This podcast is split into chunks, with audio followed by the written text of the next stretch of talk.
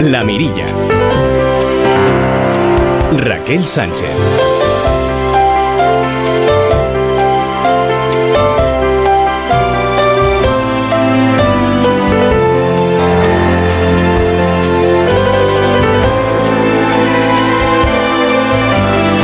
tal amigos? ¿Cómo están? Muy buenas tardes en esta edición de nuevo especial de La Mirilla en este domingo 19 de abril. Van 37 días consecutivos desde que una cadena de mensajes en WhatsApp animará a los españoles a salir a sus ventanas, terrazas y balcones y a las 8 de la tarde reconocieran con un aplauso el trabajo de los sanitarios y todos los profesionales de servicios básicos en la lucha diaria para frenar la propagación del coronavirus.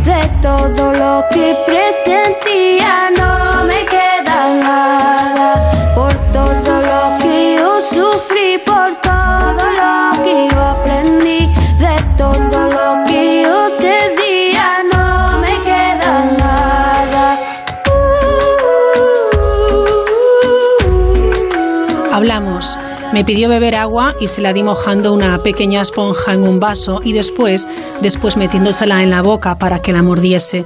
Si hubieses visto su cara de felicidad al morder esa esponja empapada en agua, llorarías.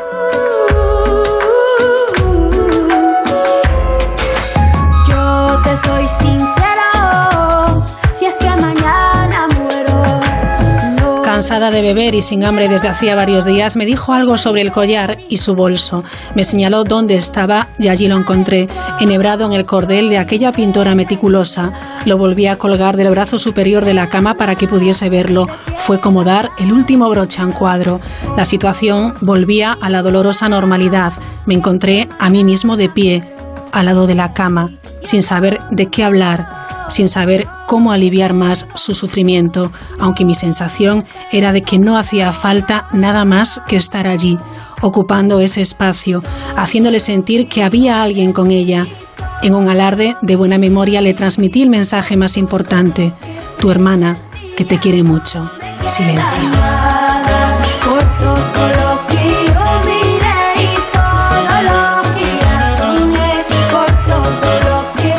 Expresar en palabras y en un escrito y en una, carta, en una carta como es este caso, en esta carta a Juan, es lo que ha hecho Pedro Gea. Pedro, ¿qué tal? ¿Cómo estás? Buenas tardes. Hola Raquel, buenas tardes. Residente de primer año en medicina familiar y comunitaria en el Hospital de San Pau de, de, Barcelona, algo que te salió muy, muy, muy de dentro, que quisiste plasmarlo eh, en el papel y luego compartirlo. ¿A quién te referías en esta historia? Uf, ostras, a una señora, María Rosa, con la que viví esta experiencia eh, tan profunda.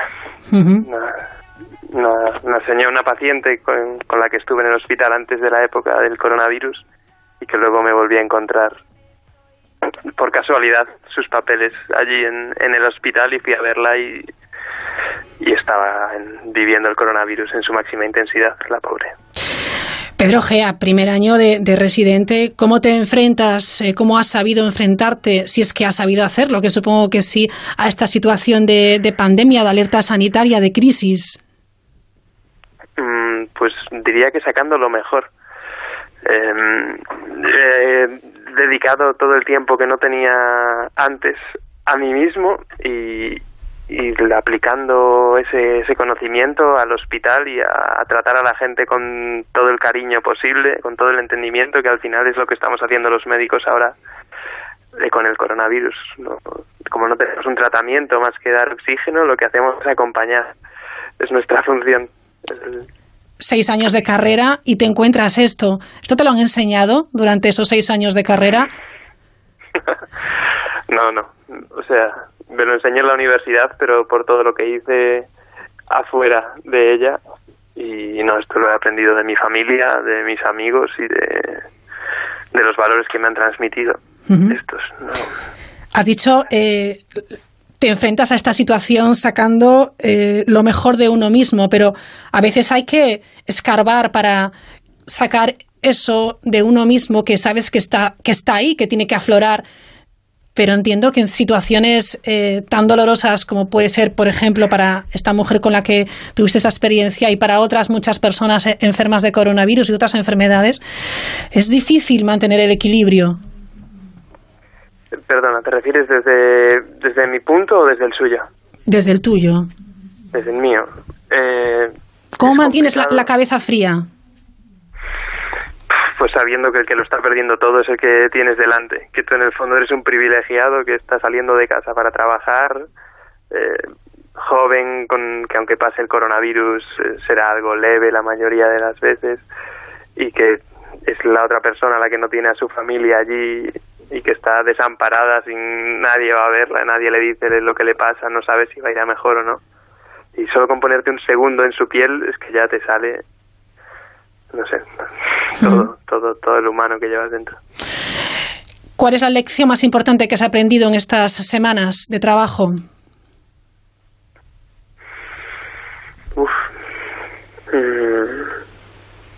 El valor del, de un abrazo, de un, de una palabra de ánimo, de un mirar a los ojos y, y escuchar lo que te quieren decir, no, no caer en la rutina de hacer las cosas porque siempre se han hecho así o porque hay que hacerlas como dicta un sistema que hemos organizado nosotros, sino hacer lo que te sale de dentro con las personas, al final dedicarles tiempo y, y eso, aunque tengas que ser médico 24 horas al día, serlo porque para eso dedicas tu vida a algo así, si no tienes que cambiar. Estás ¿Qué, equivocado. ¿Qué aporta al enfermo, al paciente, Pedro, esa mirada, ese gesto y qué aporta al propio facultativo, al propio médico? Buah, pues al paciente yo creo que le das todo. De, eh, o sea, experiencias como la de esta señora de acompañarla y luego hablar con su familia, como que la, no la he vivido igual con otras personas, pero he vivido cosas parecidas, de ser el contacto entre el paciente y la familia, intentar hacerlo de la forma más cálida posible. Y es que las palabras de, de alegría y de satisfacción, justo hoy he hablado con la hermana de esta señora, me ha llamado, uh -huh. que sigue ahí en su luto, triste por, por no haberse podido despedir más que a través de mí. Pues, pues te das cuenta que haces una labor, pero eso que para mí es, lo digo en esa carta, es como una droga. O sea, es tan fuerte esa emoción de, de ayudar a una persona y a su familia, que es, es, como, no sé, lo veo como el verdadero objetivo de ser médico de, de familia y su comunidad. Le estoy viendo todo el sentido ahora. ¿Implicarse no es doloroso, Pedro? Doloroso. Mm. ¿O es más reconfortante que doloroso? Sí, tal y como lo estoy viviendo últimamente, que eso estamos viviendo muchas muertes y muchos, muchas cosas tristes, eh, he aprendido a que la emoción me traspase. O sea, la, la tristeza que pueda generar la muerte de ese paciente la vivo con la intensidad de, de su tristeza y, y, yo reacciono a ella cuando estoy viviéndola, pero, pero una vez cesa el estímulo, como que se va de mí. He aprendido a, a que me traspase, como procesarla y que se vaya, como vivirla y, y dejarla pasar. Uh -huh. ¿Tú eres gallego? ¿Tienes ganas de volver a casa? Muchísimas. Echo de menos. Echo de menos mucho. Uh -huh. ¿Qué es lo que más echas de menos?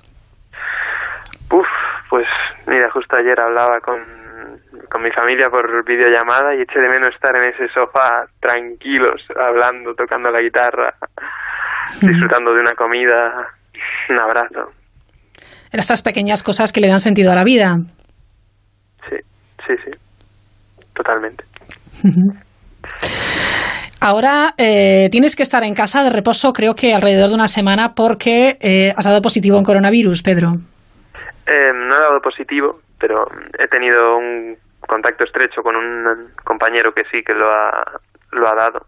Uh -huh. Yo he presentado síntomas muy leves, cefalea, un poco de de diarrea y levantarme así con un poco de malestar general un par de días y preventivamente me he quedado. He dado negativo en dos, Sí.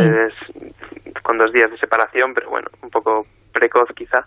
Así que ante ese riesgo me quedo en casa una semanita preparándome para lo que viene. ¿Estás animado? Animadísimo. ¿Contento de estar ahí ayudando? Buah, no podría estar en otro sitio, así te lo digo. ¿Sí? Sí, sí, sí.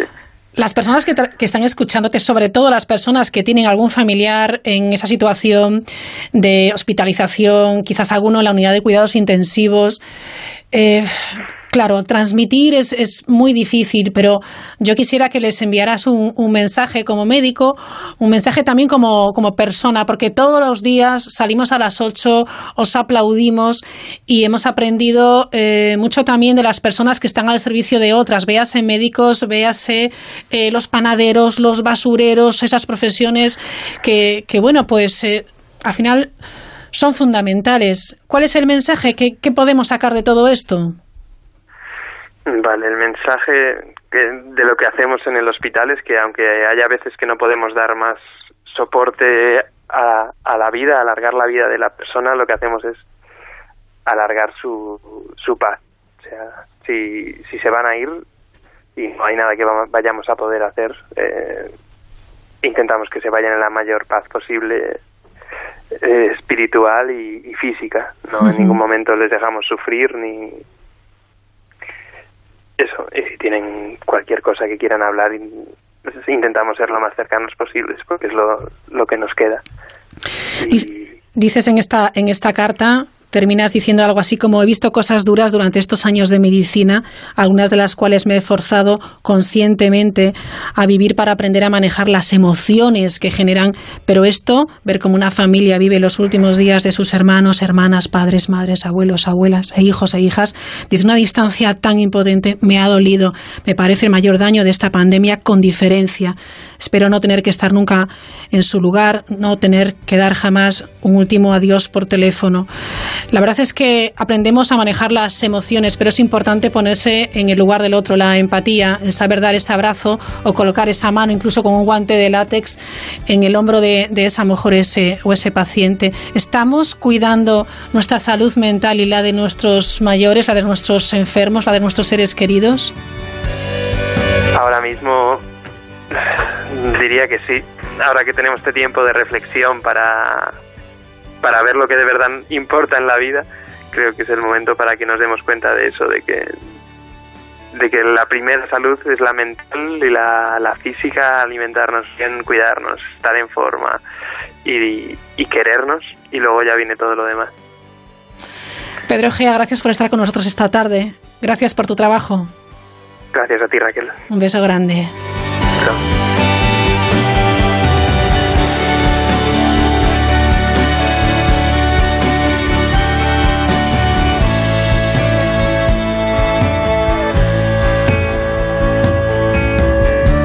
Una brisa pasajera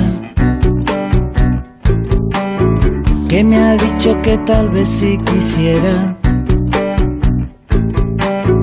Respira y noto su respiración, habla y sueño con su voz.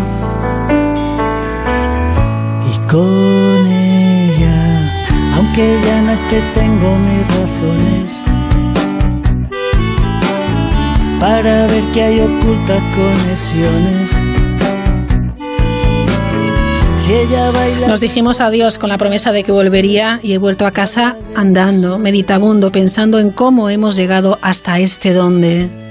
Quédate en silencio yo. Dos días después de este encuentro he recibido una llamada de su hermana. Me ha dicho que ya no está entre nosotros. Por un segundo me ha paralizado el cuerpo la idea de no haber estado allí en el momento final, de haberla dejado sola, tal y como le prometí que no lo haría. La conversación ha seguido. Me ha dicho que la tarde anterior la médico de la residencia la llamó para decirle que estaba muy muy mal y que esa misma noche había fallecido con morfina, sin dolor. Eso me ha reconfortado, esperando que a ella también.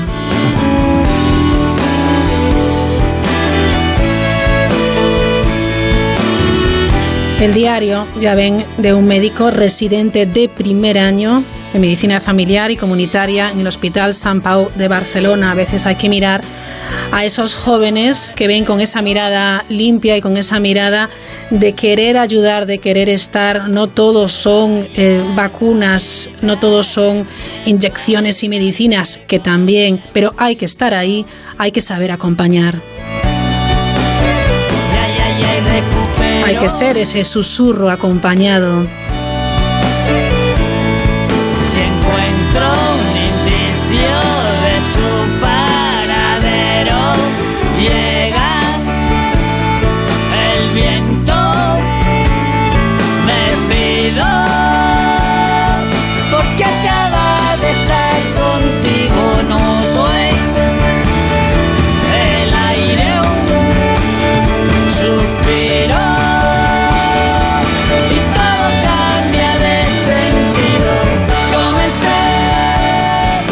Otro domingo intentando poner nuestro granito de arena para dar ánimos a quien día a día intenta que no se vayan más vidas, pero aún así se van y tantas y tan seguidas.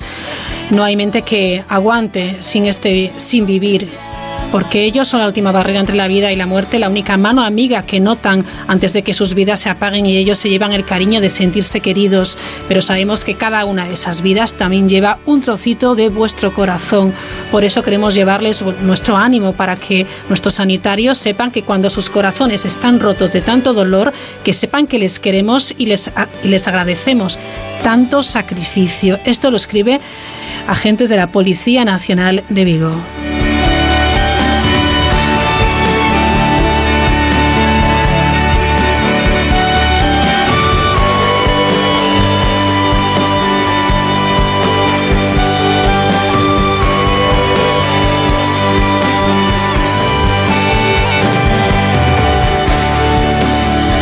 47 minutos sobre las 8. Seguimos en directo en este especial eh, La Mirilla, confinados en casa. Gracias por quedarse en casa, gracias por seguir alimentando la esperanza y seguir alimentándonos también de la manera más eh, cotidiana. Hablamos de los alimentos. Hoy queremos, eh, bueno, hablar con una experta en tecnologías alimentarias del ACTI, que es el Centro Tecnológico Experto en la cadena de valor del mar y de la alimentación. Es muy importante que todo aquello que nos llevamos, eh, bueno, pues a casa desde la compra y que lo tengamos eh, a buen recaudo, sea para nuestro beneficio, cargarnos de vitaminas a tope.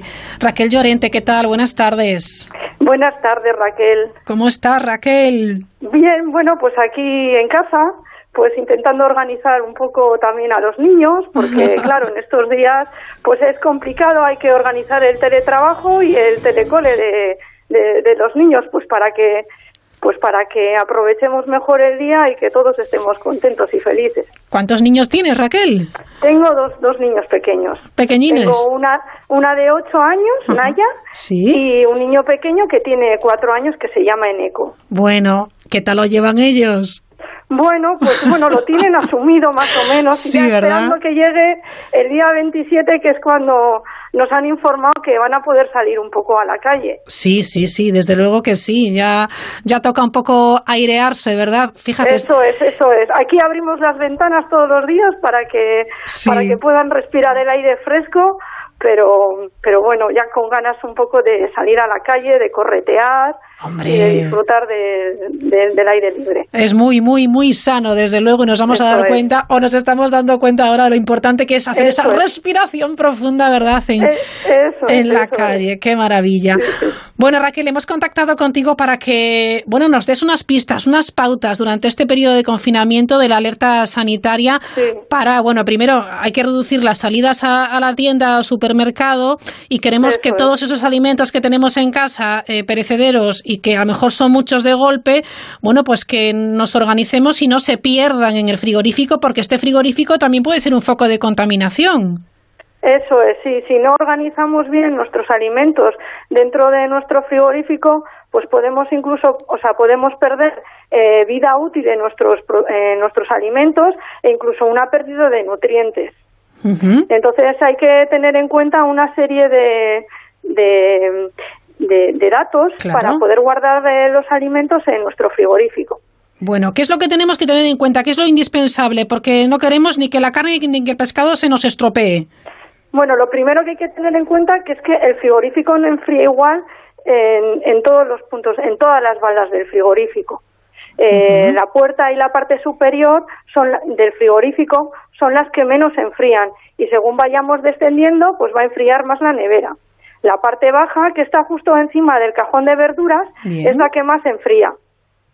Además, cuando coloquemos nuestros alimentos dentro del frigorífico, hay que tener en cuenta que hay que dejar espacio entre ellos para que el aire de la ref- de refrigeración circule bien entre todo ello y la distribución de la temperatura no se vea afectada, que no tengamos zonas de vacío de temperatura dentro del frigorífico. Perfecto. Y luego además también hay que tener en cuenta pues que pues cómo hay que almacenar, cómo distribuir los alimentos dentro de nuestro frigorífico, porque hay unos que necesitan más tempera- menos temperatura que otros, ya que en función de la temperatura puede verse afectada eh, su calidad organoléptica y entonces pues entonces hay que tener en cuenta que que por ejemplo las carnes y pescados son los alimentos más perecederos y es lo que tenemos que colocar siempre en la zona más fría de la nevera. Y esta zona suele estar situada generalmente encima del cajón de las verduras. Vale. El cajón de las verduras suele estar abajo del todo. Pues encima del cajón de las verduras es la zona más fría. Y ahí es donde deberíamos de colocar las carnes y pescados. Perfecto. Y siempre bien protegidos. Lácteos y embutidos, por ejemplo, eh, los deberíamos de colocar en la parte central del frigorífico porque no necesitan tanto frío. Bien. Eh, otros los alimentos que ya tenemos cocinados en casa, las sobras de conservas, etcétera, se colocarían más o en la zona intermedia o alta del frigorífico. ¿Qué hacemos Luego con, tendríamos- con los ¿Eh? alimentos ya cocinados? Los alimentos cocinados me refiero a las las sobras que nos Sí. que tenemos en casa. Sí. Eh, esas eh, antes de meterlas en el frigorífico eh, hay que bajarles un poco la temperatura sin llegar a que pasen dos horas. Dos horas como máximo los podemos dejar fuera. Vale. Y luego de ahí ya guardarlos en el frigorífico, pero siempre en envases herméticos o en o taperes. Ujú. Eh, nunca hay que guardar la cazuela dentro del frigorífico, siempre en envases cerrados. Vale, cazuela no. Vale. Cazuelano, eso es. Perfecto, muy bien. Los huevos, por ejemplo, ¿necesitan mucho frío? Los huevos no, los huevos necesitan un poco frío y el lugar idóneo para almacenarlos en nuestro frigo sería la parte superior o la puerta del frigorífico. Vale. Y luego esas frutas y verduras, pues ya si tenemos ese cajón, irán al cajón.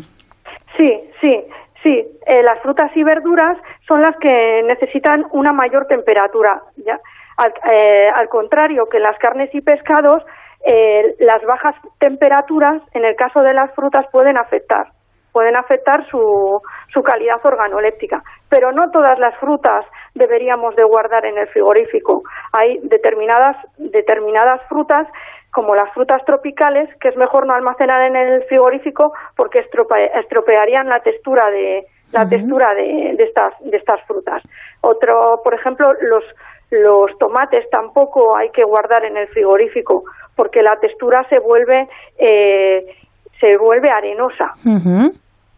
Una duda que tengo, Raquel, cuando Sí. volvemos de la frutería y ya nos han dado la fruta, bueno, pues en una bolsita cogemos la bolsita, la metemos en el frigorífico o sacamos esa fruta y verdura que necesita nevera de la bolsa. Es mejor sacarla sacarla de la bolsa. Vale. porque eh, los, los cajones de los frigoríficos están preparados ya para, para mantener la humedad eh, correcta dentro de, de, de- de- ese, de esa zona. Lo único que hay que tener en cuenta con algunas frutas, por ejemplo las manzanas, que producen mucho etileno, que es una sustancia que lo que va a hacer es que va a, va a madurar todo lo que tiene alrededor suyo. En ese caso, si guardamos manzanas en el, frigorífico, es mejor eh, almacenarlas en una zona aparte o bien con una bolsa para, para evitar que ese etileno eh, nos madure la demás fruta Y nos estropee. Y si hay frigoríficos que, por ejemplo, tienen dos cajones, uno para fruta y para verdura, es mejor separar la fruta por un lado y la verdura por otro. Ajá, perfecto. Y luego hay cosas que guardamos en el frigorífico, como por ejemplo bebidas, eh, salsas, la mantequilla, mermeladas y demás. ¿Dónde, lo, ¿Dónde tenemos que colocarlo? Pues eso lo, lo más idóneo sería en la puerta del frigorífico, que es donde las temperaturas no son demasiadas bajas, demasiado bajas y es donde pues donde mejor donde sería lo más lógico que colocáramos estos alimentos porque no necesitan tanto frío. Raquel, ¿cuál es el principal error que cometemos? ¿Qué hacemos siempre mal? pues por ejemplo guardar patatas, guardar los plátanos en el, en el, en el frigorífico, pues hay determinados alimentos que no es necesario almacenarlos en el frigorífico porque los estropeamos. Los tomates, por ejemplo, que la textura pierde la textura eh, turgente, dura del tomate y se vuelve pastosa. La verdad es hay que, eh. tenemos que dar un repasito de vez en cuando, ¿eh? sí, sí, sí, sí. Sí, sí. Y luego además también que hay a veces que tenemos en el frigorífico cosas que las tenemos al fondo del frigorífico y no sabemos ni las ni que lo tenemos ahí dentro. Ah, se suele aplicar una regla que se llama FEFO, que es First Expired, First Out. ¿Qué quiere decir? Que tenemos que organizar nuestros alimentos en el frigorífico en función de su fecha de caducidad. Es decir, lo primero que caduca es lo primero que tiene que salir del frigo. Entonces, los alimentos que, que hemos recién comprado deberían de colocarse en la parte trasera y, y poner de en la parte delantera los productos que llevan más tiempo. Y de esta manera, pues además evitamos que la, que la comida que se nos caduque se nos deteriore, deteriore y además que tengamos menos restos alimentarios. Claro, efectivamente. Y luego no tengamos que estar tirando cosas que tenemos en el frigo. Oye, pues unos eh, consejos eh, magníficos que hay que ponerse al día y hay que primero comprar con cabeza y luego mantenerlos bien conservados. Raquel, muchísimas gracias por estar con nosotros en directo en, este, en esta tarde de domingo y a cuidarse. Eso es, muchas gracias también a vosotros por contar conmigo y poder eh, mostraros un poco la experiencia, mi experiencia y sobre todo pues estos consejos que yo creo que nos sirven para todos y para el día a día. Claro que sí, Raquel Llorente, gracias, un beso. muchas gracias a ti. Venga, un beso, hasta luego. Hasta adiós, adiós. Asómate a la mirilla en Onda Cero. El primer fondo creado desde el fondo, desde el fondo de nuestro corazón Aporta a Mutua Fondo Compromiso Social FI, un fondo de inversión 100% solidario, gestionado de forma gratuita y con el que todas las aportaciones y sus rendimientos se destinarán a Cáritas para ayudar a sus residencias de mayores. Dona llamando al 900-555-555 o en mutuactivos.com. Condiciones en mutuactivos.com. Nos besamos. Empezamos a besarnos. Dos caras. Quité la ropa. Yo estaba tumbada en mi cama, boca arriba, con él sobre mí. Una verdad. Estábamos abrazados. Creo que le dije que parara. Yo no entiendo por qué se ha inventado una cosa así. ¿Qué pasa? ¿No me creen? Mentiras. Con Javier Rey y Ángela Cremonte. Estreno exclusivo ya disponible solo en A3 Player Premium. La Mirilla. Onda Cero. Tengo guardados desde ya hace un tiempo por si los necesitas, miles de besos que he ido escondiendo. Ahora solo me queda soltarlos. Mira, atento que vienen de golpe. Verás que son enormes, miles de besos ya van corriendo y no van a dejar ni un solo hueco. Te lanzo un beso,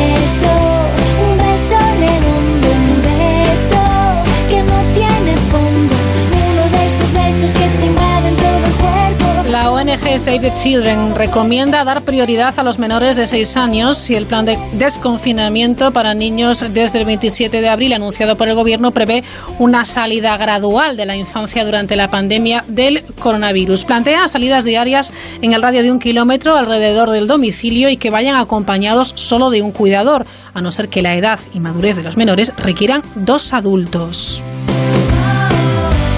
Además, se pide organizar las salidas en, dos turnos para facilitar la conciliación con el trabajo presencial y el teletrabajo, en un momento en que la entidad Save the Children considera que dejar a los niños salir es necesario para preservar su salud tras más de 30 días de confinamiento.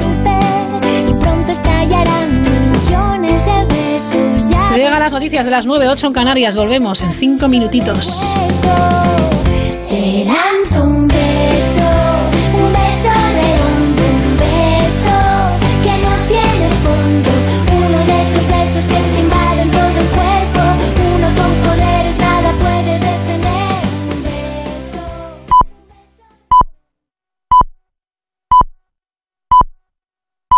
Son las 9 de la noche, las 8 en Canarias. Noticias en Onda Cero. ¿Qué tal? Buenas noches. Los fallecidos diarios por coronavirus en España han bajado hoy a 410, un nuevo mínimo, pero ya son más de 20.000 personas fallecidas por la pandemia en nuestro país. El ritmo de contagios continúa bajando, se sitúa en un 2% de aumento de casos en las últimas 24 horas, lo que indica una ralentización de la infección. Fernando Simón, director del Centro de Alertas y Emergencias. Los datos con esas pequeñas subidas y bajadas que observamos constantemente y que son propias de cualquier eh, serie de datos eh, eh, relacionados con enfermedades infecciosas siguen esa tendencia ascendente que llevamos observando ya desde hace tiempo y que nos indican claramente que la transmisibilidad de la enfermedad, la transmisión de la enfermedad se ha reducido sustancialmente y estamos en la buena línea. No obstante, hay que atender a los datos del lunes debido al cambio de criterio en el conteo de los fallecimientos, ya que durante el fin de semana hay un retraso en la notificación de los casos. Además, hoy se ha publicado en el Boletín Oficial del Estado la orden que regula los precios de las mascarillas, geles hidroalcohólicos y otros productos para que sean asumibles para la población. En un periodo de 48 horas se reunirá la Comisión Interministerial para regular estos precios. Además, el ministro de Sanidad, Salvador Illa, ha insistido en la importancia de reforzar la atención primaria que será clave en el seguimiento de casos en las siguientes fases del estado de alarma. La atención primaria va a tener un papel esencial en la fase de transición, básicamente en eh, dos cuestiones, en la detección precoz de casos, en la detección temprana de aquellas personas con sintomatología que puedan, eh, que puedan leve, que puedan ser compatibles con, eh, con la enfermedad COVID-19 y, en segundo lugar, en el seguimiento de aquellos casos leves que tengan que ser eh, sometidos a un aislamiento, bien en sus domicilios, bien en otras instalaciones. eso mismo también les ha trasladado hoy Pedro Sánchez a los líderes autonómicos, a quienes ha invitado a unirse a los pactos para la reconstrucción nacional. Sánchez se ha comprometido a anticipar los 14.000 millones de euros para dar liquidez a las comunidades autónomas. También han abordado el desconfinamiento asimétrico, la posibilidad de que se relajen las medidas en unas comunidades antes que en otras. Y esta tarde, Emiliano García Paje, presidente de Castilla-La Mancha, ha dicho que las comunidades no pueden tomar decisiones e ir de por libre. No es el momento, dice, del populismo y la demagogia. Y yo sé que hay algunas otras autonomías que han tenido tentaciones de jugar por libre. En España hablamos de pluralidad y la tenemos, pero el virus no es plural, ¿eh? El virus es uno y ataca a todos. Es más, estamos todos empezando a desear que el virus no sea plural, es decir, que no mute, que no se empeñe el virus en tener rasgos independentistas ni separatistas. En lo internacional, en Italia se han registrado 433 nuevas muertes en las últimas 24 horas. Es la menor cantidad de personas fallecidas de la semana. Corresponsal en Italia, Darío Menor. El coronavirus se acerca ya a los 180.000 contagiados en Italia, de los que 40.000 se han curado y más de 23.000 han fallecido. Aunque el gobierno decretó que las restricciones se van a mantener hasta el 3 de mayo, la patronal y varios presidentes regionales le presionan para que permita una apertura anticipada en algunos sectores económicos. Francesco Boccia, ministro de Asuntos Regionales, ha insistido en que la decisión decisión final le compete al Ejecutivo. Sobre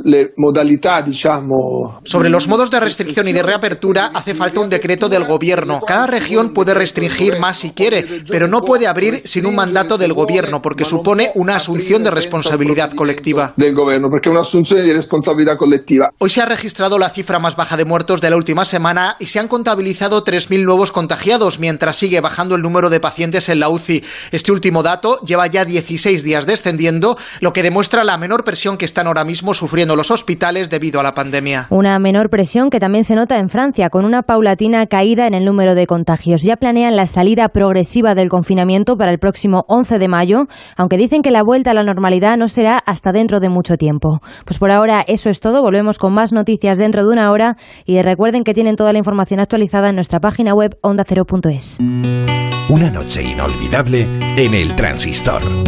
Rafa Nadal, buenas noches. Hola, buenas noches, ¿qué tal? Nos falta ese último empujón para llegar a nuestro objetivo. Lo consigues esta noche, Pau. Fernando, ¿les has subido a estos alguna vez en el coche para que se enteren? Imagínate subir a Pau, a ver dónde lo meto. Hombre, Fernando, Pau no, que no, que quizás no entra, pero yo quizás podría entrar. Nova Djokovic, buenas noches. Buenas noches. Sergio Busquets, buenas noches. Hola, buenas noches. ¿Y tú, Iker? Uh, tener mucha paciencia.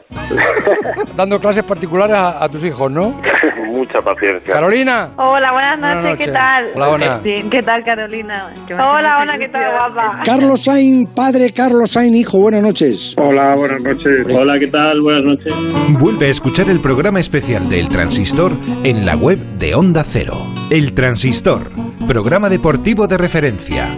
De lunes a viernes a las once y media y los fines de semana a las once. Con José Ramón de la Morena. Te mereces esta radio. Onda Cero, tu radio.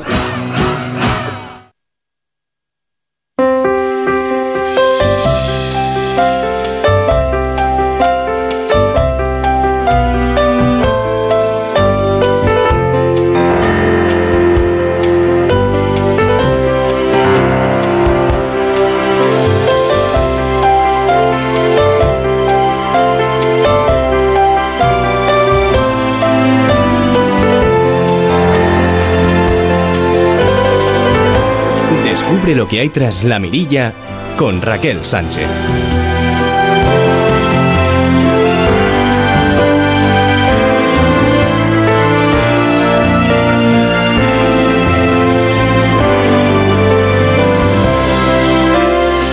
Seis minutos sobre las nueve nos vamos hasta Valencia para contarles que la Fundación Cultural Capela de Ministers eh, pone en marcha, ha puesto en marcha una plataforma que pretende eh, conectar a intérpretes y personas a través de la música de manera personalizada y gratuita.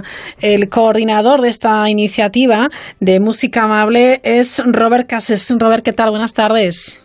Buenas tardes, Raquel, encantado, ¿qué tal? Muy bien, ¿cómo andas tú? Pues muy bien, aquí apurando ya el fin de semana. ¿Tú notas la diferencia entre el fin de semana y el resto de la semana? Bueno, pues en este caso la verdad es que ya uno pierde la noción del tiempo. ¿Qué no cosas más raras nos están pasando, Robert, verdad? Sí, algunas de ellas también muy mara- maravillosas ¿eh? y Sí, bonitas, hay que sí, decirlo. es cierto. Estos abrazos musicales, cuéntame. Pues sí, efectivamente, esta, esta iniciativa que de parte, bueno, nace eh, de la Fundación Cultural Capella de Ministrers Sí. y bajo la dirección de Carles Magraner, con todo el equipo que de ocho personas que hemos estado desarrollando durante pues dos semanas prácticamente, toda una plataforma para poder eh, dar salida a, todo, a toda la generosidad y solidaridad del colectivo musical hacia aquellas personas que lo necesitan y que eh, tienen pues esa necesidad emocional no de sentirse un poquito más arropados desde la música. Me encanta. Aquellas personas que lo necesitan, que no son solamente los músicos, que somos los demás también. Necesitamos la música, necesitamos la cultura, necesitamos el arte. Efectivamente, qué, gusto da, qué gusto da hablar, Raquel, así es. En, en- en- especialmente en épocas como la que estamos pasando es cuanto más eh, se nota, ¿no? Pero en general la cultura forma parte de, nuestra razón de ser como, sociedad y como, civilización.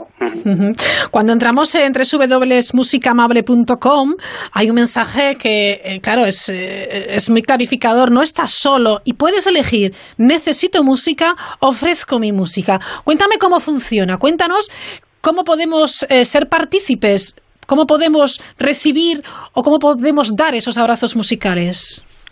Muy bien, pues comenzando por la parte de aquellas personas que necesiten un abrazo musical, eh, simplemente han de entrar a la plataforma que ha sido desarrollada de una forma mm, eh, para que sea lo más simple y entendible posible eh, por parte del magnífico equipo de 480. Son desarroll- desarrolladores que junto con nosotros han colaborado. Y bueno, simplemente hay dos clics posibles. Uno, necesito música. Simplemente abriendo esa opción ya sale una lista de los músicos que eh, a la hora que cada uno eh, se quiera conectar, ¿no? pues están disponibles con su estilo de música, con sus instrumentos, etcétera. Y el otro clic posible, que sería el de ofrezco mi música, que aquí aprovecho para hacer una llamada abierta para cualquier persona que tenga un mínimo de soltura con cualquier instrumento, con la voz. Eh, no es necesario ser profesional, simplemente con tener esa esas ganas de compartir y de hacer pasar un buen rato eh, a la persona que lo necesita, ya se pueden inscribir haciendo clic, como digo, en la opción de ofrezco un abrazo musical y con un pequeño perfil muy básico eh, ya es totalmente elegible para ofrecer su abrazo. Es fantástico, o sea, podemos tener una cita, una cita con música para nosotros. Así es, es, es tal cual es. genial. es, sí, el sistema automáticamente eh, establece una cita a través de una plataforma de videoconferencia y bueno, pues es tan sencillo y, práctico como, como eso. Bueno, tenemos para todos los gustos, porque hay rock, pop, eh, jazz, eh, jazz, clásica, eh, música tradicional, flamenco, para todos los gustos, ¿verdad? Sí, exacto. Y además desde la desde la Fundación Cultural Capella de Ministres estamos también integrando colectivos que forman parte de la estructura musical más consolidada en nuestro país, como es la SGAE, como es la Confederación Española de Sociedades Musicales. Eh, y entonces eh, contamos no solamente con estas instituciones, sino también con el colectivo amateur y, aficionado, ¿no? que también tienen el mismo valor y, en fin, forman parte también potencial de esta familia virtual ¿no? que estamos intentando eh, implantar. La acogida, supongo, Robert, que maravillosa, ¿no? Hasta la fecha, eh, la verdad es que estamos eh, muy contentos con, el, con la reacción porque están viniendo incluso solicitudes tanto de abrazos como de músicos que, la ofrecen eh, de diferentes continentes. Latinoamérica nos ha sorprendido con su generosidad, también España, perfiles de diferente origen, desde la música tradicional ibérica a la música tradicional mexicana, también música para bandas sonoras. Eh, música antigua, en fin, una serie de, sí, sí, de perfiles de lo más ecléctico y también interesante. Es genial. Yo pienso, por ejemplo, Robert, en las personas que están solas o incluso las personas que están en residencias o en hospitales, en centros de atención. Eh, si existiera la manera también de, de establecer esta plataforma para ellos, sería genial. Sí, sí, así es, y de hecho la hemos eh, desarrollado pensando en ellos, de forma que cualquier residencia que tenga acceso a una tablet, por ejemplo, con eh, una conexión a Internet, automáticamente pueden solicitar un abrazo musical y eh, ese abrazo va a ir a aquellas personas que puedan visualizar esa, esa tablet en ese momento, que podría ser una habitación en concreto con un usuario o una sala con diversos usuarios. www.musicamable.com. Una idea genial, Robert. Nos ha encantado y espero que lleguéis a muchísimas personas y que muchos músicos, eh, bueno, pues ofrezcan ese abrazo musical y que muchas personas disfruten de esa música. Muchísimas gracias. Muchísimas gracias y animo de nuevo a cualquier persona que se quiera inscribir, tanto para recibir como para ofrecer sus abrazos musicales. Cuente con ello y con nosotros para lo que sea necesario. Un, abrazo, Un abrazo grande. Buenas.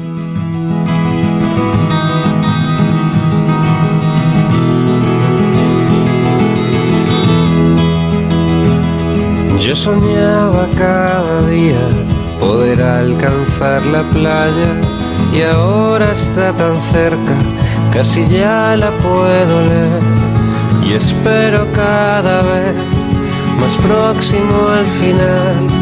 Ya puedo sentir tierra seca tras la arena mojada y no me da la gana de pensar que nada es para siempre si esta canción se acaba que acabe el mundo para todos, todos somos nada. Sin las palabras dime que nos queda.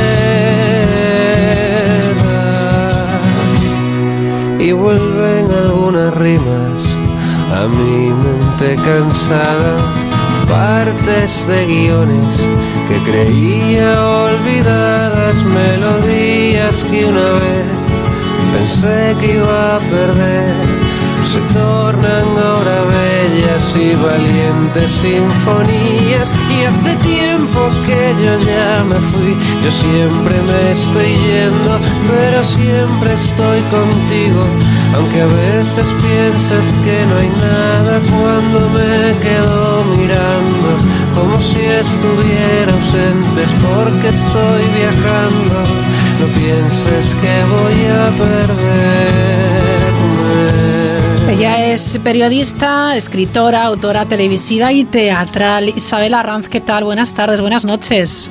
¿Qué tal? Buenas noches, Raquel. ¿Qué tal estás? Muy bien, ¿tú cómo andas? Pues confinada, como el resto del mundo. ¿Para qué nos vamos a engañar? ¿Y cómo lo llevas? Entre Pues mira. haces ejercicio, escribes, cocinas, un poco de todo. Pues un poco de todo. Ejercicio poco, porque la verdad es que no vivo en una casa muy grande y tengo Ya. familia. Y si hacemos ejercicio nos caemos por la ventana y nos detienen por saltarnos el confinamiento. Pero sí, cocino, escribo, hablo con mi madre varias veces al día con videollamadas, hablo con amigos para ver qué tal están sus familiares y sus mayores, escribo muchos WhatsApp a mis mayores que tengo muchísimos en la familia. Y bueno, pues un poco contando los días, porque ¿sabes qué pasa? Que cada sábado nos ponen 15 días más. Ya, Entonces, ya. Bueno, pues eh, con ánimo, la verdad es que con ánimo y sobre todo confiando que esto es por nuestro bien y que todo va a pasar. Así que en eso ando, me imagino que como todos. Claro, muy pendiente de los mayores siempre, ¿eh? Qué ganas de abrazarlos, ¿verdad? Uf, muchísima. Lo que pasa que, claro, sabes que es un riesgo enorme. Hombre. Y es un sufrimiento, es vivimos en una montaña rusa, porque claro, unos días estás bien, otro día... Mi madre está en una residencia y, y afortunadamente no ha habido ningún caso hasta hace una semana en que salieron positivos. y Te puedes imaginar la incertidumbre y la inquietud. Pero bueno, es una... El director es un gestor magnífico que quiere muchísimo a los abuelitos, ha puesto los medios, ha ido a la UME, que se han portado maravillosamente, Sí. por cierto, y muchas gracias a la UME, muchas gracias también al SAMU, los han trasladado a otra residencia. Y bueno, ahora no está tan bien como en la primera, pero mm, bueno, está aislada para que no le pase nada, con lo cual estoy bastante tranquila entre comillas claro. eh, dentro de lo que de lo poco que se puede estar ahora mismo. Efectivamente, este confinamiento, esta pandemia, es lo dices muy bien como una montaña rusa. Es más o menos como tu novela, como sin reglas, porque esto es, fíjate, secretos, mentira, eh, em, emoción, intriga, codicia y generosidad. De todo esto también vemos en, en una cuarentena, ¿eh? Sí, sí, sí. Ahora mismo, fíjate, yo estoy viendo más generosidad y más solidaridad Mm. que, que malas formas y, y egoísmo. Sí, esos son los bueno, menos, afortunadamente, muy sí, pocos. Sí. Somos un país muy grande. La verdad es que yo tenía el presentimiento de que éramos un país de, de personas extraordinarias, pero ahora, con esto del confinamiento, la verdad es que es tremendo. Cuando salimos a aplaudir y ves a los vecinos que no los conocía, llevo 20 años en la casa, y nos conocemos ahora y nos lanzamos besos y abrazos y nos preguntamos por nuestros mayores. Somos un país grandísimo, ¿eh? O sea, Sí, que tenemos sí. que salir de esto, pero vamos, reforzados y además con muchas cosas buenas, porque nos lo estamos ganando a pulso. Eso está clarísimo. Me encanta ese calificativo de gente extraordinaria. ¿Cuánta gente extraordinaria hay ahí fuera, verdad? Mucha, muchísima, pero además en todos los sectores, porque hablamos de los sanitarios que están haciendo un esfuerzo increíble, hablamos de los bomberos, hablamos del ejército, de la Guardia Civil, de la policía, la local, pero eh, de, la gente de supermercado, pero también tenemos que hablar de la gente de los laboratorios farmacéuticos, de, de, de los estancos que están también vendiendo para Sí, que la sí. gente no tenga ansiedad. Son pequeñas las papelerías para que los niños puedan seguir estudiando. Bueno, hay que dar un aplauso a los niños porque están portándose como campeones, están estudiando online con unas dificultades tremendas, se están portando genial y la verdad es que a mí me conmueve mucho la infancia lo que están haciendo, ¿eh? Sí. Vamos a tener unos futuros seres humanos extraordinarios también porque se están criando en unas condiciones muy duras y de repente. O sea que por los niños también tienen que ir el aplauso todas las tardes, yo Y creo. tanto, y tanto que sí. Fíjate, luego vamos a hablar de eso con César Bona, que es, bueno, el mejor profesor de España, a ver qué nos cuenta, porque yo creo que salen fortalecidos y aprenden mucho. Y a veces hay que dejar de un poquitín de lado el tema de los contenidos estrictamente académicos hablando y hablar de otras cosas, ¿no? Que estamos fortaleciendo y que son verdaderamente importantes. Oye, todo esto es el mejor reality. Tú como, como autora televisiva y teatral y esto, vamos, me, me da a mí la risa un reality en televisión después de todo esto que estamos pasando, ¿eh? Bueno, este es un gran hermano global, o sea, me- desde luego me río yo, esto eh, es lo nunca visto, jamás pensé yo que iba a estar Sí, sí. en mi casa metida y además sin poder salir bajo ningún concepto, es, es el mayor reality que Sí. tenga, vamos, inimaginable, ni, ni George Orwell se habría podido imaginar que, que iba a suceder esto a nivel mundial. Es tremendo, tremendísimo. Lo es, lo es. Bueno, es un buen momento para leer, por ejemplo, si nos cogemos eh, tu novela Sin reglas, yo creo que lo vamos a pasar bien, vamos a sufrir, vamos a ver sospechosos por todas partes. Y la verdad es que eh, me gusta porque vamos a encontrar a muchas mujeres en tu novela, muchas mujeres mayores de 50 años. sí, sí, la verdad es que Bien, bien. ¿Sabes lo que pasa? Que las mujeres mayores de 50 años somos las que fuimos muy revolucionarias en los años 70, en los 80. Fuimos las que vivimos la movida. Entonces, claro, ahora llegamos a la edad que llegamos con esas mismas pintas. Ahora mismo vamos vestidas de mamarracha. Yo me acuerdo de mi madre con 50 años que era una señora con su pelo cargado y sus pintas, ¿no? Y ahora mismo pues vamos con vaqueros, con nuestras deportivas, nuestras canas, que yo reivindico viva la cana, porque por fin las mujeres podemos ir con el pelo blanco sin que se nos señale, mira esta que dejada, no, no, nada de dejada. Y sí, somos una generación muy afortunada, la verdad. Hombre, que te pille, ya te digo, esta situación con esta edad es un poco desconcertante, pero pero somos supervivientes, ¿eh? Las mujeres de, de más de 50 yo creo que tenemos muchos recursos para salir adelante porque también hemos luchado y hemos roto muchos estereotipos. Sin duda. Somos fuertes. Bueno, háblame de, de, la novela, háblame de, Luz Pavones, háblame de, de, Lola Vergara. ¿Qué nos vamos a encontrar si, si, nos adentramos en esta, en esta trepidante comedia negra thriller? Pues mira, eh, Luz Pavones es un personaje de ficción, es una presentadora de televisión que tiene mucho éxito también en el teatro no existe y me divierte mucho porque la gente que me escribe del medio televisivo me dicen, es fulanita, es zutanita, y no es ninguna, pero lo que está haciendo la gente que lo lee es volcar sus demonios en ese personaje, sus propios demonios. Sí, me hace mucha gracia, me dicen nombres que digo, es imposible, porque ese nombre que me has dado, primero no la conozco, y ese otro nombre que me has dado, la conozco y es una bellísima persona. Entonces, lo primero decir que es un personaje de ficción, pero efectivamente tiene una maldad tan arraigada, va dejando tanto mal a su paso por el mundo, por entre sus familiares, entre sus compañeros, que al final, claro, todo el mundo quiere matarla y solamente hay alguien que la mata, claro. Pero es una, es una persona a ver, nadie merece morir, por favor, ¿eh? O sea, eso es así, pero esta, mm, una palicilla no le viene mal. Lo que pasa que, claro, a la persona que la mata se le va la mano y ahí queda. En cuanto a Lola Vergara, es una tipa extraordinaria poliédrica porque tiene muchísimas aristas, es una mujer muy completa, es la, es la policía encargada del caso, es inspectora jefe de la Brigada de, de Desaparecidos y de Homicidios, una mujer fantástica, eh, madre de familia, hija de una madre mayor, eh, casada, en fin, eh, una mujer que ocupa todo su tiempo entre su vida familiar y una investigación enrevesadísima, porque ya te digo que sospechosos son todos los que han hablado con Luz Pavones, tienen papeletas para, para habérsela cargado. Entonces, claro, se va desarrollando todo en torno a esta mujer cuya válvula de escape son tres amigas de su edad que conoce desde crías, son prácticamente como hermanas y hacen terapia cada vez que se juntan y a veces se comportan como unas locas y a veces se abrazan y a veces lloran y a veces ríen. Bueno, pues lo que hacemos las mujeres, pues terapia con, con, las amigas. Eso viene muy bien y lo echamos mucho de menos ahora por videoconferencia, pero bueno, también vale. Bueno, nosotros lo hacemos poco por Skype, todos los sábados nos conectamos y entonces cenamos con unos amigos y es muy divertido porque cada uno tiene su, su propio agape puesto y entonces nos ofrecemos, ¿quieres un poquito de fuet? Y lo acercamos a la pantalla, ¡uy, qué rico! Toma, mira, he hecho una empanada, anoche, por ejemplo, toma, ¿quieres un trocito? ¡Uy, qué rica te ha salido!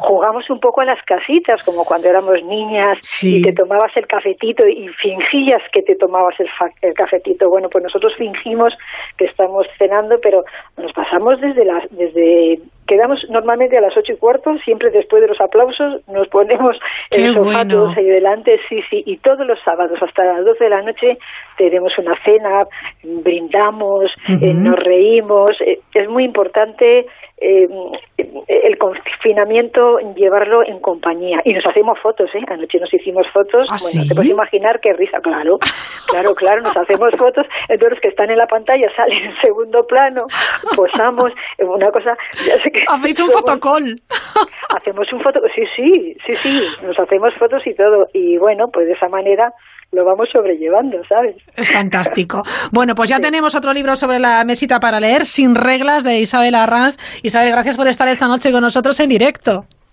Gracias, gracias a vosotros por escucharme y sobre todo, mira, mucho ánimo, porque de verdad no es una frase hecha, es que esto va a pasar, tardará más o tardará menos, pero va a pasar y cuando salgamos de esto vamos a invadir las calles. Exacto. Vamos a invadir las calles de risas, de abrazos y de canciones y de bailes, ya veas. Gracias, un beso. Gracias, un beso para ti. demora que la vida nos partió por la mitad. Me veo rodeado de mentiras, de balones pinchados por balas perdidas. Ahora que Madrid es un desierto, sus balcones tienen menos que llorar. Mi casa se queja de oficina y me ha dicho la vecina que hoy volverá a bailar. Pon el contador a cero, que el primero en besar tu cicatriz. Una noche más o menos, ya del infierno de vivir sin ti. Volverán a vernos sonreír. Sabré que hay cura cuando estés aquí.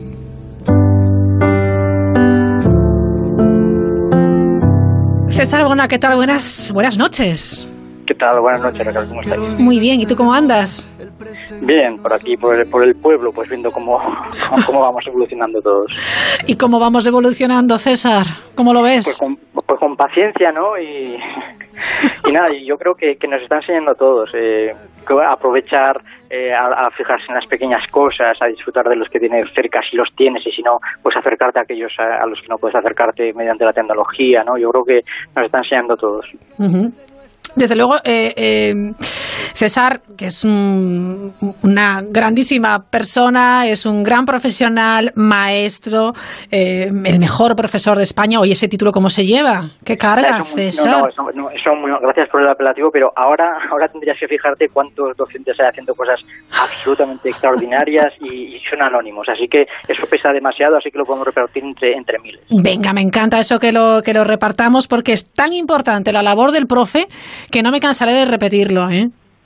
Absolutamente. Y, y claro, pues ahora eh, se van haciendo las, las cosas como se pueden también, porque claro, ya no es solo, quiero decir, eh, muchas veces a, a los docentes en, en estos casos, ¿no? Pues se- eh, a veces se nos, se nos ve como man- mandadores, entre comillas, ¿no? Mandadores de, de tareas cuando hay muchísima labor que están llevando a cabo. Bueno, me, me, me, me- escriben y me llaman un montón de, de amigos docentes, me dicen, mira, estamos desesperados porque queremos saber cómo cómo podemos llegar a, a, a todos los chavales, a, todos los chicos, a las chicas, y, y es que a veces resulta tan difícil, ¿sabes? Claro, yo veo impotencia ¿eh? entre los docentes. Claro, y bueno, por eso las administraciones tienen que darnos pautas muy claras y sobre todo eh, algo que creo que es absolutamente clave y que, y que es una visión que es necesaria, es que tenemos que humanizar la, educación. antes no estaba humanizada, César. Bueno, a ver, eh, claro. poquito a Buena- poco. Pues sí, buena pregunta, pero hemos de pensar una cosa. eh, eh, si, si hay un regalo que podríamos hacer a, a chicos y chicas, eh, y por, por absurdo que te suene esto o sin sentido que nos suene a, a las personas que nos están escuchando, eh, es si pudiéramos empezar de cero. Y yo no lo veo tan difícil, porque hay muchos ejemplos, muchas escuelas, institutos en España que están haciendo cosas maravillosas.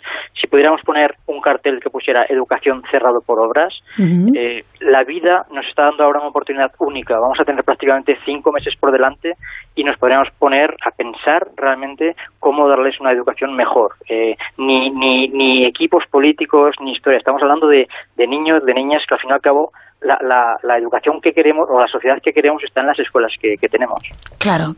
Hemos charlado nada eh, eh, hace un ratín con Isabel Arranz, periodista, escritora, y decía. Los mayores maravillosos, pero los niños, lo que nos están demostrando, la fortaleza que tienen, el aprendizaje de este confinamiento, es que son muchos días de cuarentena. Ah, absolutamente. Y, bueno, hemos de decir que bueno, ahora se nos llena la boca a todos los adultos, incluido yo, ¿eh? en, dar opiniones sobre, sobre educación, sobre chicos, chicas, y ahora mismo eh, ellos son los grandes protagonistas normalmente sin voz. sin voz porque no se escucha prácticamente y tomamos decisiones siempre desde un punto de vista adultocéntrico que no siempre corresponden con, con su realidad, ¿sabes? Bueno, yo he visto algún anuncio, ¿no? Y, hay bastante gente que, que, dice que son héroes porque están haciendo tareas. Bueno, los que pueden hacer tareas y cómo pueden hacerlas también. Eh, nos dan el ejemplo de, de, fijarse en las pequeñas cosas, nos dan el, el ejemplo también de, de cómo pueden eh, crear algo donde no existía y obviamente eh, ahora es cuando podemos echar de menos todas esas herramientas que, que, nos tendría que dar la educación, ¿verdad? Esa resiliencia, ese saber gestionar las, las emociones, pero sobre todo lo que sí que estar haciendo es disfrutar de los que tienen cerca, que eso muchas veces muchos padres y madres me lo han dicho también.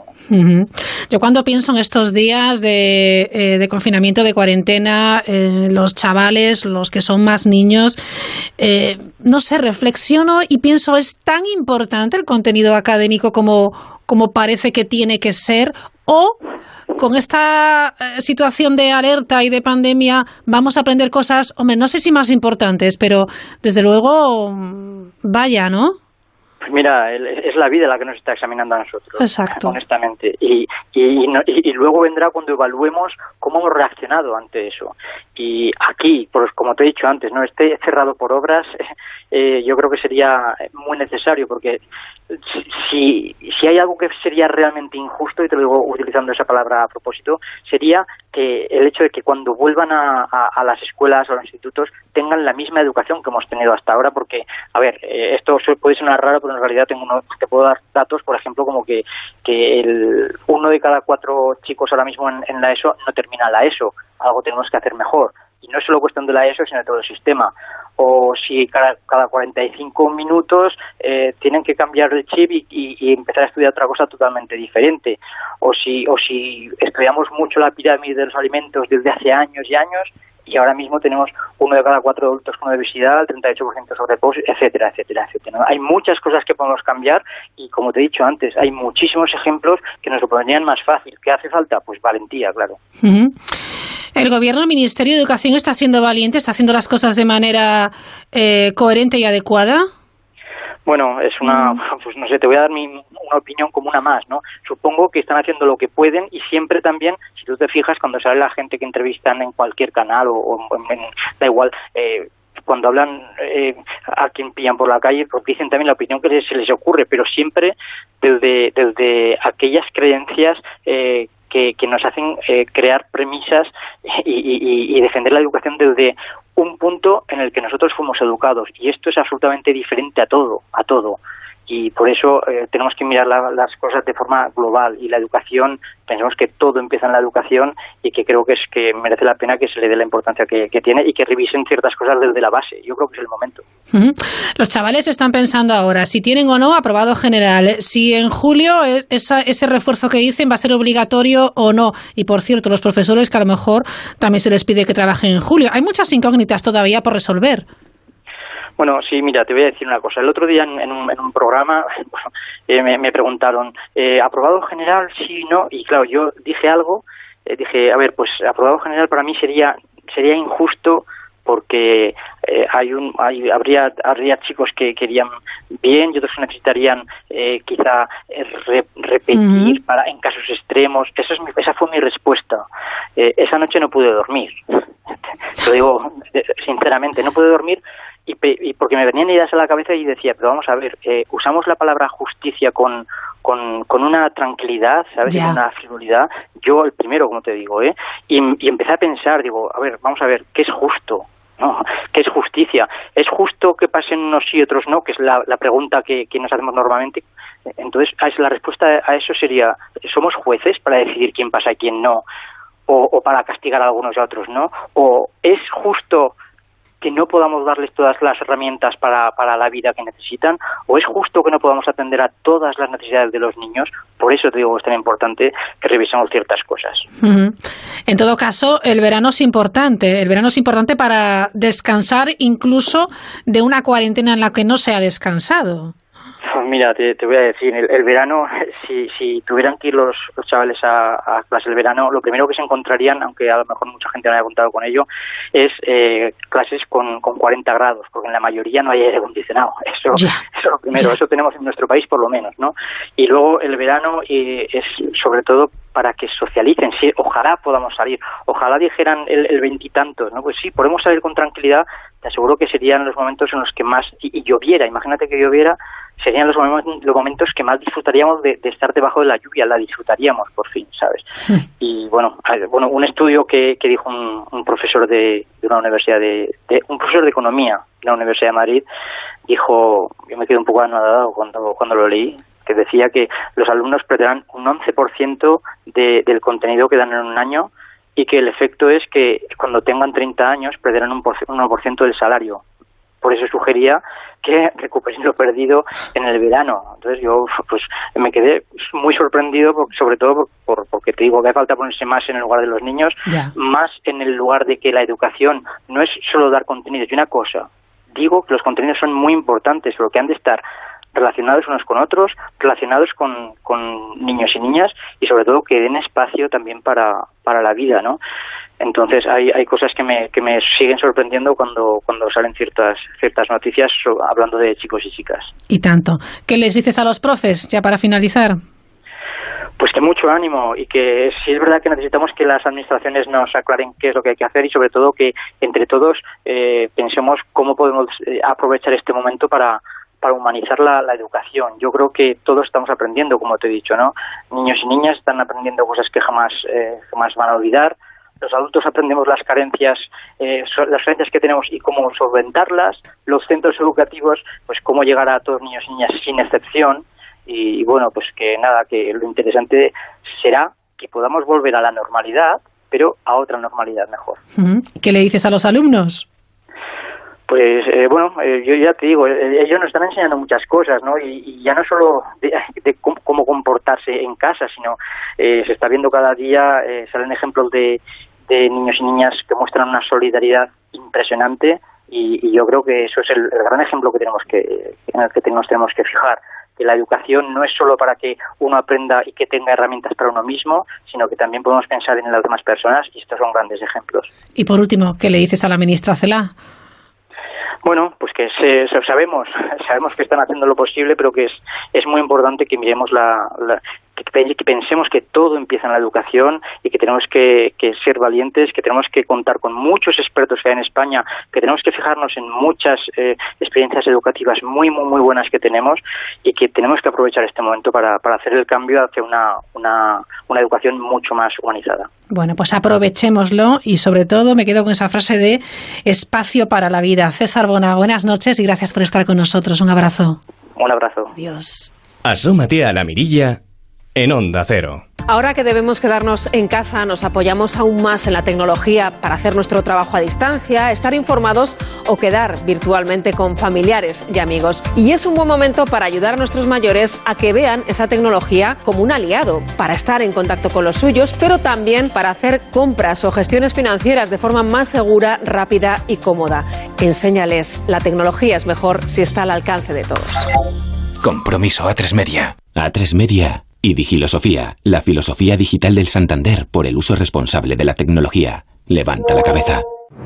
Nos besamos. Empezamos a besarnos. Dos caras. quité la ropa. Yo estaba tumbada en mi cama, boca arriba, con él sobre mí. Una verdad. Estábamos abrazados. Creo que le dije que parara. Yo no entiendo por qué se ha inventado una cosa así. ¿Qué pasa? ¿No me creen? Mentiras. Con Javier Rey y Ángela Cremonte. Estreno exclusivo ya disponible solo en A3 Player Premium.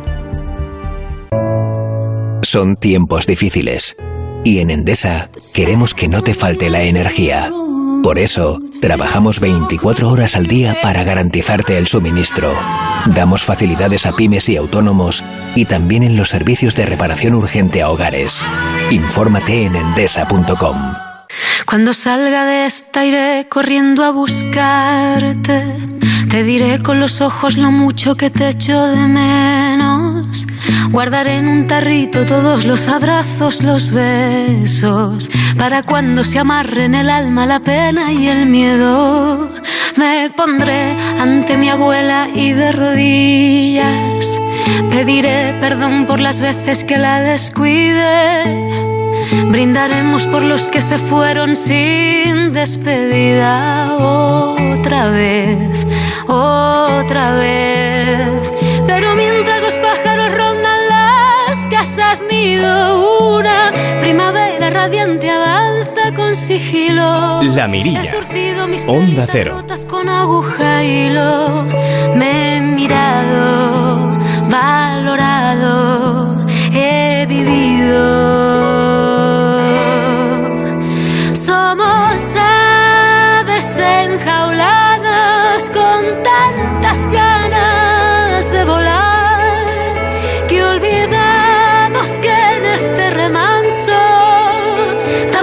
se ve la vida pasar cuando se quemen las jaulas. Su primera novela, Canciones para Paula, referencia de la literatura juvenil, fue la primera novela que pasó de las redes al papel. La lección y este será Millón y medio de seguidores, vaya, vaya. Y un apasionado del género de misterio. cuando salga de esta iré corriendo. Jeans, ¿qué tal? Buenas noches. ¿Qué tal? Buenas noches, encantado. ¿Cómo estás? Pues muy bien, en casa, a punto de... Vaya, no me digas. Vaya sorpresa. Respuesta poco, poco lista, ¿verdad? Oye, os he encontrado a todos esta noche en casa. Sí, ¿verdad? Nos has pillado a todos... ¿Qué cosa? Pendientes de la llamada. Muy bien, muy bien. ¿Lo llevas bien? Sí, bueno, yo lo llevo bien. Yo estoy encerrado desde el 7 de marzo. Porque conozco a gente de Italia que me estaba contando lo mal que lo estaban pasando allí. Sí. eh, 15 o 20 días antes que nosotros. Y yo decidí encerrarme desde el 7 de marzo en mi casa. Y, No y me bueno, digas. pues, solo salgo para tirar la basura. Entonces, entonces, bueno, llevo muchos días aquí, pero la verdad es que se me está pasando el tiempo volando porque no paro de hacer cosas y, y estoy más activo incluso que antes del, del confinamiento. O sea, que tú le estás sacando provecho, pero vamos, tela, ¿eh? Sí, en- entre que eh, eh, intentas hacer cosas para que los lectores Ujú. estén entretenidos, cosas para que estés entretenido tú, eh, me paso el día fregando, pues eh, prácticamente me- el día se me, se me pasa volando. Es increíble lo rápido que pasa que me ha se me ha pasado esto- este mes y medio. Porque además tienes noticias tan importantes que te están pasando, como que Morena Films va a hacer la serie de la trilogía de la chica invisible, que yo estoy flipada. Pues igual que yo, cuando me lo dijeron, ¿no? Qué bien, ¿no? Sí, la verdad es que ha sido una noticia. En, en los días tan tan malos, tan chungos que estamos teniendo, eh, esta bocanada de aire fresco, estas noticias positivas, pues a la gente le hizo, el otro día la, la dijimos y todavía estoy contestando mensajes, ¿no? Llevo tres días sin parar de gente que no conocí, que no veía desde hace 20 años, me han mandado WhatsApp. Eh, es tremendo, ¿no? Pero sobre todo por los chicos, por los lectores, Claro. ellos se alegran muchísimo, se alegran incluso todavía más que yo, no paran de preguntarme por por el casting, por cuándo se va a hacer la serie, por dónde la van a poder ver y la verdad es que estamos empezando, hemos dado solo el primer paso y pero bueno, el ver tanta ilusión, pues que quieras que te diga, ha sido un Hombre. fresco. Y en estos tiempos, ahora la ilusión, la emoción, las sonrisas, los abrazos es tan contagioso y es tan bueno, ¿verdad? Sí, aparte como está todo el mundo en su casa, Claro. pues no tiene más remedio que mirar el móvil y ver las noticias que voy poniendo. Entonces, entonces pues mira, eh, la- lo vio todo el mundo y ha sido como como toda la vez, ¿no? Me han empezado a seguir actores, la gente preguntándome los actores de, de seguidores míos que cuando que, que, que- que cuál es el, el perfil que buscan, me han mandado hasta las medidas de la gente. para- ¿Qué me dices? Claro, pero yo no tengo ni yo no tengo ni idea de esto. Esto es lo hará la productora cuando llegue el momento, cuando la gente se pueda pueda salir de su casa, ¿no? Pero Bueno. pero bueno, la verdad que, que estamos muy contentos porque porque ha sido Hombre. ha sido eso, una, una ilusión para todos. Bueno, bueno, bueno, impresionante. Ha dicho eh, Pedro Uriol, que es el productor de, de la serie, decía, cuando leí la primera novela de la trilogía, no tuve duda. Ahí había una serie, ese ritmo frenético, en ese instituto en el que todos guardan secretos, todos parecen culpables, todos son sospechosos. Vamos, es que tenía todos los ingredientes. Sí, me podía haber llamado antes y me habría ahorrado unos meses de sufrimiento. no, la verdad es que la, la, la novela es muy, es muy visual, eh, es una gata Christie para jóvenes. Sí, eh, sí. eh, que, que me apetecía mucho escribir, después de 10 libros con corazoncitos, Mm. pues mira, eh, me pasé al thriller, que es lo que yo suelo leer normalmente, y como, como los jóvenes siempre me han acompañado en estos 10 años, pues mira, hacer una novela para jóvenes, eh, aunque bueno, para todos los públicos, pero, pero la gente joven sigue ahí, eh, poder hacer lo que suelo leer, eh, escribir eh, una novela de ese tipo, pues mira, para mí ha sido un lujazo y me he divertido mucho y la verdad es que me está dando muchísimas alegrías La chica invisible, que el otro día me dijeron que, ya va a salir en China también, que en Italia ha salido, están se están viendo más, más cosas alrededor de, La chica invisible que todavía no se pueden decir y lo de la serie pues más que una guinda, pues es un pastel enorme que, que ojalá se lleve a cabo y ojalá pues pues podamos verla, ¿no? En la tele. Claro que sí. ¿Cómo ha sido ese salto desde esas canciones para Paula, de ese Club de los Incomprendidos, después La chica invisible? Claro, es que es una evolución. Sí, son 13, 13 libros publicados, bueno, 12 porque el, el, el, decimotercero iba a salir el 24 de marzo, entonces lo, lo tenemos guardado, está, está, el libro ahí en, la, en, los almacenes, ¿no? Solo lo tengo yo. entonces, el, ha sido una evolución y yo creo que, que bueno, muy natural y, y sobre todo pendiente de, de los lectores, ¿no? Eh, yo creo que siempre hemos ido subiendo el, el peldaño adecuado, ¿no? Sin prisa, pero sin tampoco pararnos, porque han sido 13, 12, 13 libros en, en 10 años. Y bueno, la película, más de 400 firmas por toda España, conozco las 50 capitales de provincia de España, en Latinoamérica he estado en 7 países. Entonces, ha sido mucho esfuerzo, mucho trabajo y, y yo lo noto ahora que, por ejemplo, para entretener a los chavales he hecho grupos de lecturas conjuntas en internet de mis cuatro primeras novelas, de mis cuatro las cuatro primeras novelas de, de los cuatro libros. Entonces he vuelto a leer canciones para Paula, he vuelto a leer Buenos días princesa y yo personalmente yo noto la evolución de, de, libro a libro, ¿no? A lo mejor a los lectores les gusta más el primero, ¿no? Pero yo sí que noto esa evolución. Entonces es muy interesante, ¿no? Verte a ti mismo como has crecido en 10 años. Sí, pero es verdad que yo creo que Aurora tenía que llegar en algún momento. Eh, Aurora es un personaje, es un personaje que muchos chavales se han sentido identificados, ¿no? Porque es una chica, es una chica silenciosa, una chica que intenta pasar desapercibida, una chica invisible, ¿no? Como les pasa a muchos chicos en el instituto.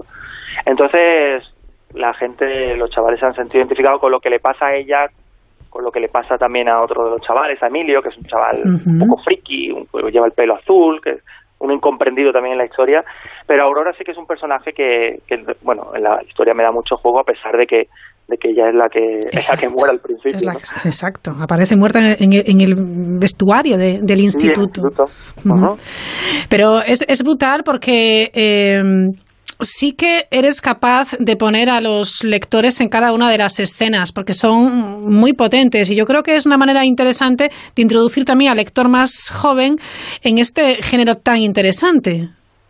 Sí, ya me han, me han, invitado a, la Semana Negra de Gijón, por mm, ejemplo. ¡Qué bien! Y, he estado en, festivales de, literatura literatura eh, negra, de novela negra, y creo que, que muchos jóvenes la, desconocen, ¿no? Yo desde que tenía 10, 11 años leía Agatha Christie, leía Sherlock Holmes, ahora pues leo a Dolores, a Dolores Redondo. Sí. Y yo creo que este tipo de, este tipo de novelas, eh, eh, los chavales al principio le tienen como un poquito de miedo, ¿no? Yo incluso temía que iban a pensar los lectores habituales de pasarme de los corazones a, a, los asesinatos, ¿no?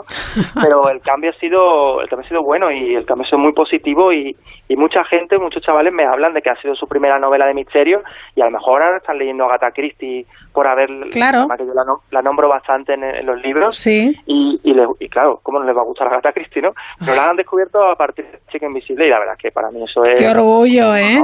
Hombre, y tanto.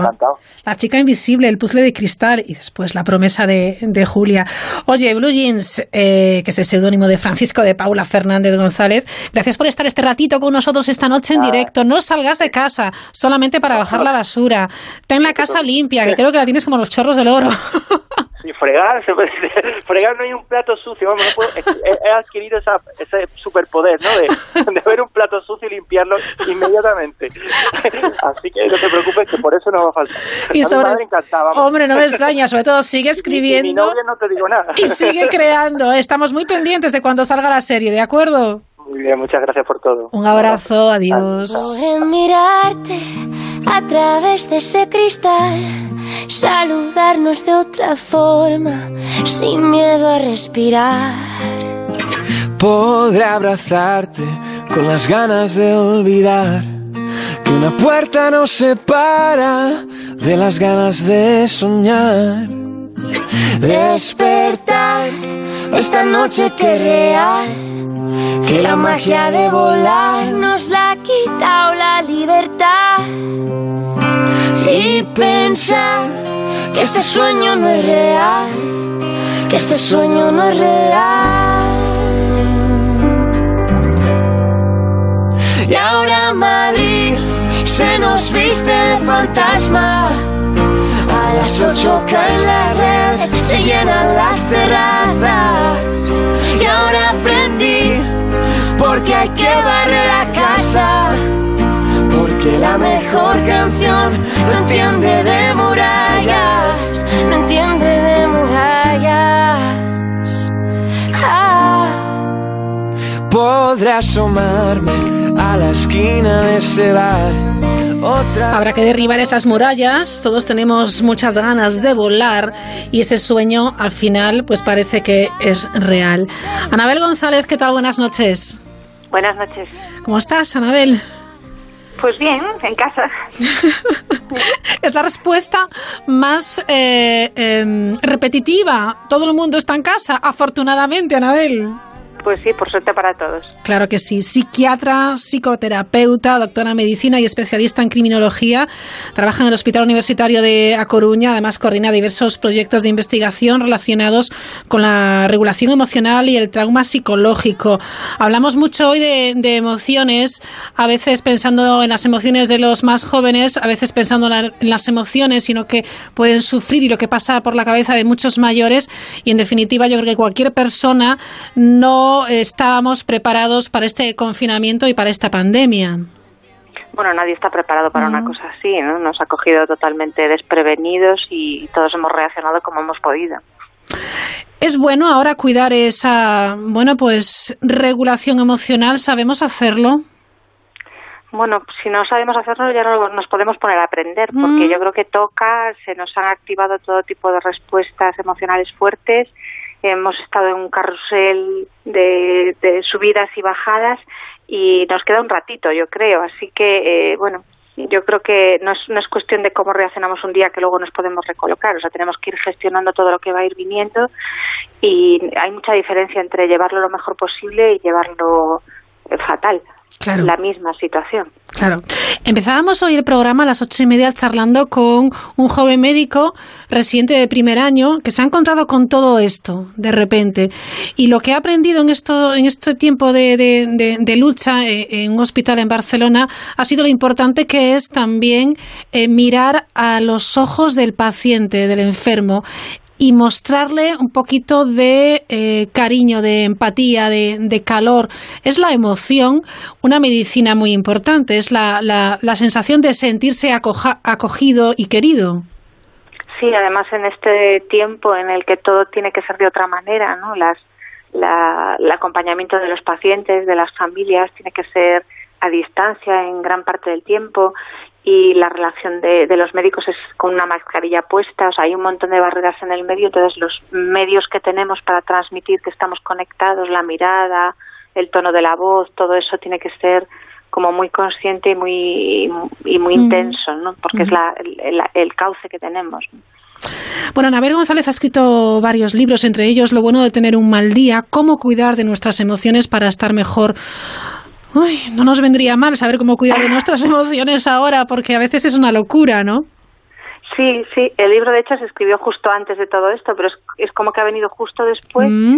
y, y, y era un poco la idea, ¿no? De que lo importante es cómo gestionamos el malestar, ¿no? Que a veces pensamos que estar bien es simplemente, pues, eh, tener momentos felices, pero el kit del asunto es cómo gestionamos los malos momentos. Y ahora nos ha venido un muy mal momento y una mala época y podemos hacer muchas cosas diferentes con las emociones que sentimos. O sea, no es simplemente que me haga sentir miedo y ya está, o que me hace sentir esto y ya está. Nosotros siempre podemos hacer cosas para regular un poquito o para desregularnos, porque a veces somos nuestro peor enemigo. Claro. Porque a veces pensamos que esto pues viene así y nos conformamos, pero no, podemos intervenir, ¿no? Podemos intervenir, no podemos eh, decir que no sentimos lo que sentimos, podemos decirlo, pero las emociones no nos van a hacer caso, o sea, lo que sentimos lo sentimos, pero luego hay una parte importante de lo que hacemos con eso que sentimos y ahí tenemos bastante margen de maniobra, o sea, podemos estar muy asustados e intentar no echar más leña a la hoguera, o podemos pasarnos todo el día leyendo el Twitter y entrando en pánico y hablando con gente que, que nos alarma más y no desintoxicándonos nunca. Entonces el, el miedo va a aumentar, aumentar, o vamos a hacer cosas que sabemos que nos calman, eh, hablar con gente que sabemos que nos ayuda y entonces lo podemos calmar. ¿no? Y si no hacemos nada con ese miedo y se dispara, pues no vamos a ser capaces de pensar. Entonces haremos cosas sin reflexionar y sin, sin que sean las mejores cosas que podríamos hacer. Como digo el miedo, digo cualquier otra cosa de las que sentimos. El miedo además no solamente un, un pensamiento, sino que puede ser incluso una sensación corporal, el sentirse mal. Bueno, el miedo básicamente es una sensación corporal. Luego vienen los pensamientos a mayores, pero el miedo es más rápido. El miedo es una reacción inmediata ante el peligro y es instantánea. Si no, la especie hubiera uh, desaparecido hace mucho tiempo. ¿no? Nos avisa de que hay algo peligroso y que tenemos que hacer algo. Entonces, el miedo está bien. El pánico ya es otra historia. ¿no? El pánico ya es un miedo desatado y lo que necesitamos sentir es miedo. Porque si no sentimos miedo, no tomamos precauciones. Yo, Mm. Por ejemplo, una cosa que me preocupa ahora es que bajen un poquito las cifras que perdamos demasiado miedo y que empecemos a relajarnos, porque a lo mejor las consecuencias de ese relajamiento las vemos dentro de un mes y ahí ya no van a tener mucho remedio, ¿no? Entonces necesitamos mantener el miedo necesario para tomar precauciones sensatas, no tanto que nos aturda y no tampoco que seamos imprudentes. Claro. Efectivamente. Si uno lo ve así, hay que tener siempre ese estado de, de alerta, ¿no? Por si acaso. Mientras haya peligro, sí. Mientras haya y el peligro, sí. peligro todavía, todavía no se ha ido, ¿no? Cuando pase el peligro también será importante que seamos capaces de soltar el miedo. Pero como no va a ser mañana, de momento tenemos que tener un poco, que nos deje dormir por la noche, que no nos acelere tanto, que no nos permita descansar, pero tenemos que mantener, mm, bueno, pues las precauciones todo el tiempo, aunque las cosas vayan mejor. Precisamente cuando vayan mejor, no tenemos que empezar a, a pensar que ya no pasa nada, ¿no? Porque esto no es tan fácil.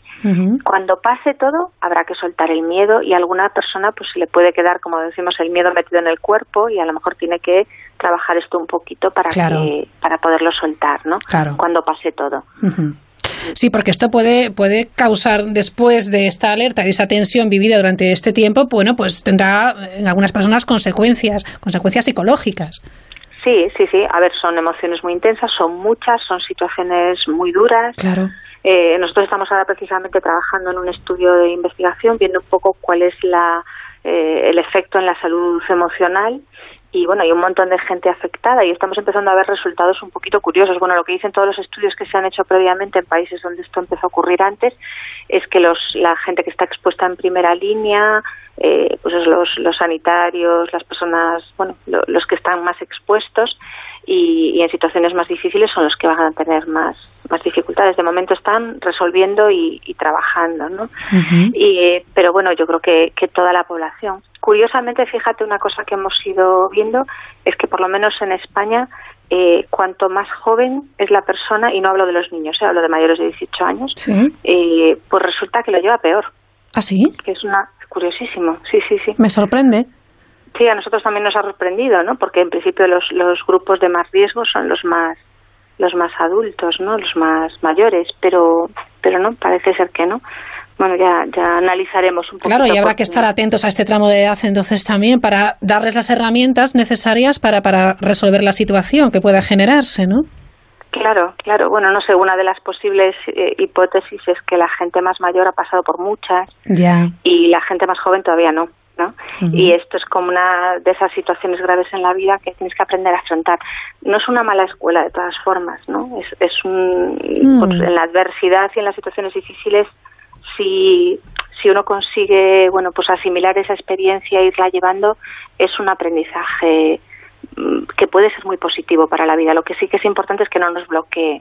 Por eso, si nosotros vamos manteniendo lo emocional medianamente regulado y nos vamos ayudando con lo que vamos sintiendo, pues esto será un aprendizaje muy potente y con muchos aspectos a lo mejor para después eh, buenos dentro de todo esto. Bueno, pues nos quedamos con ese mensaje y con que estamos también aprendiendo. Anabel González, nos quedamos sin tiempo, nos quedamos también con ese título, lo bueno de tener un mal día eh, de, planeta, porque puede ser una guía de supervivencia interesante en estos tiempos de pandemia. Muchísimas gracias y enhorabuena por tu trabajo. Gracias a ti. Buenas, noches.